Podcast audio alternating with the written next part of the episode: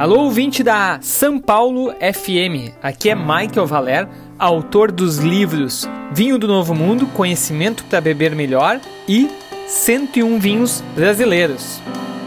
Esta semana, o Grupo Miolo inaugurou o novo espaço de enoturismo da vinícola Almaden, na cidade de Santana do Livramento, região da Campanha Gaúcha.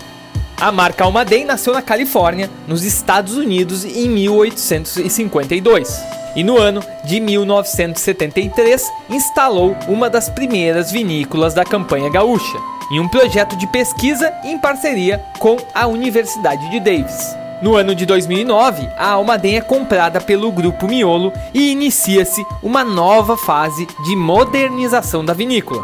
Agora, com investimento de 3 milhões de reais, a Almaden inaugura um novo espaço para recepção de turistas, que inclui o Museu da Vinícola, um deck panorâmico nos vinhedos, uma torre mirante, uma passarela sobre os tanques, sala de degustação e o primeiro free shop de vinhos do Brasil em uma vinícola.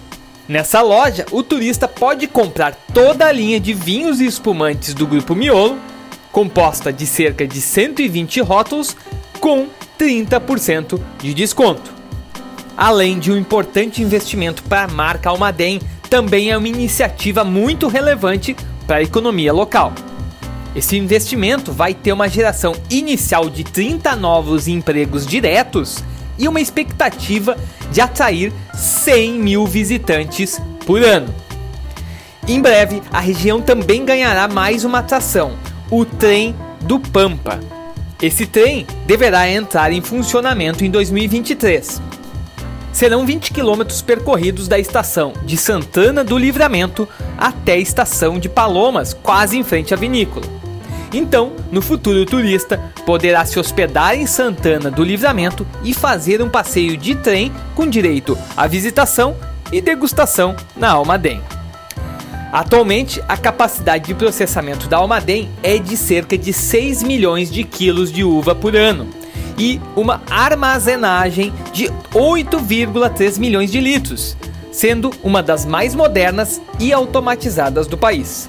Sobre os produtores da campanha gaúcha, é interessante destacar que já faz algum tempo que as vinícolas têm intensificado ações em busca da qualificação de seus produtos e do enoturismo.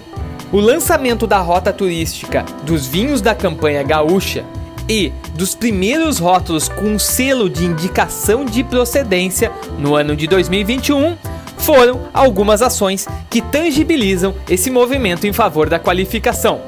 Realmente, fazer enoturismo na campanha gaúcha vale muito a pena, porque além do foco na qualidade, há uma relevante diversidade de produtos e produtores. Hoje, são aproximadamente 1.500 hectares de vinhedos distribuídos em 18 vinícolas da região. Então, pessoal, por hoje tá dada a dica de enoturismo. Eu fico por aqui, um grande abraço e bora beber bonzinhos!